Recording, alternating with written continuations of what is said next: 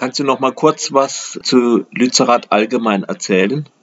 Also Lützerath ist ein kleines Dorf am Rande vom Tagebau Garzweiler 2 in NRW. Ähm, ist auch genau wie die anderen Dörfer hier ringsum, die bedroht sind, ein sehr altes Dorf mit schönen alten Höfen, alten großen Bäumen und ähm, es ist immer noch bewohnt. Ähm, noch drei Häuser bewohnt und ein Landwirt hier, der direkt gegenüber von den Häusern, die gerade abgerissen werden, wohnt. Der hat auch nicht an RWE verkauft und möchte es auch weiterhin nicht, möchte hier bleiben. Bei dem wird wohl so versucht, vollendete Tatsachen zu schaffen, indem man einfach um ihn herum abreißt.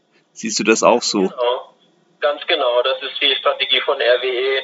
Die gehen in so Dörfer rein, versuchen die Dorfgemeinschaft zu spalten, damit die sich nicht vereint wehren kann und ähm, versuchen so viele Tatsachen zu schaffen wie möglich. Also auch in Keienberg zum Beispiel ähm, ist schon Teil von dem Friedhof umgesiedelt worden. Ähm, da haben sie dann auch gleich das Friedhofstor, das alte, rausgerissen und mitgenommen und einfach die zerstörten Mauern hinterlassen, obwohl das Dorf noch in, äh, erst in ein paar Jahren in Anspruch mhm. genommen werden soll. Kannst du jetzt erzählen, was im, wie es im Moment in Lützerath aussieht? Du sagst, Häuser sind sogar bereits abgerissen worden. Ja, also am Südrand vom Dorf ähm, sind eben vier Häuser umzäunt, mittlerweile doppelt umzäunt wegen des heftigen Widerstandes. Und davon sind zwei jetzt schon abgerissen worden und an den anderen beiden arbeiten wir jetzt gerade mit den großen Baggern, mit denen sie das hier so machen. Ähm, und dann Richtung Norden ist das Dorf aber noch intakt. Mhm. Und eben der große zentrale Hof im Dorf ist eben auch noch bewohnt. Mhm. Wie viele Leute sind in Lützerath?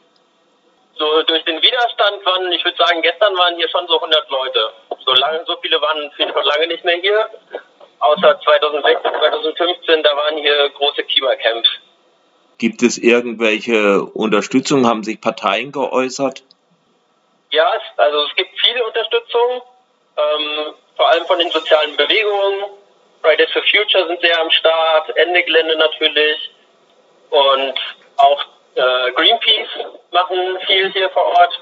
Ähm, vor allem ist aber natürlich die Unterstützung durch die Personen, die jetzt hierher kommen und ähm, versuchen, das aufzuhalten. Und das sind ganz, ganz verschiedene Leute, auch allen Alters. Und äh, die Grünen NRW haben sich auch für den Erhalt des Dorfes ausgesprochen. Aber da bleibt natürlich immer noch abzusehen, ob sie das dann auch ähm, umsetzen, falls sie mal in äh, Bundes- oder hier NRW-Landesregierung kommen. Wie geht es jetzt äh, momentan weiter? Ist jetzt so, dass die äh, halt einen Teil abreißen und den Rest nochmal stehen lassen? Oder sieht es so aus, als würden sie jetzt alles abreißen? Nee, es sieht nicht danach aus, dass sie alles abreißen. Sie können noch gar nicht alles abreißen, weil, wie gesagt, ähm, ein Dorfbewohner hier immer noch ganz normal wohnt. Ne? Da läuft ein Enteignungsverfahren, aber das ist noch nicht durch. So. Also mhm. gar keine rechtliche Handhabe, irgendwie an sein Haus ranzugehen. Und RWE muss immer zuerst Bäume roden, um dann abreißen zu können. Und sie haben nur diesen südlichen Teil vom Dorf gerodet. Deswegen gehen wir nicht davon aus, dass jetzt direkt nach diesen Häusern die nächsten ähm, abgerissen werden. Mhm. Aber steht irgendwann mal an. Ja, es steht, ähm, also wir müssen auf jeden Fall wachsam sein für so gegen Ende des Jahres. Also ab September, Oktober können die dann wieder roden.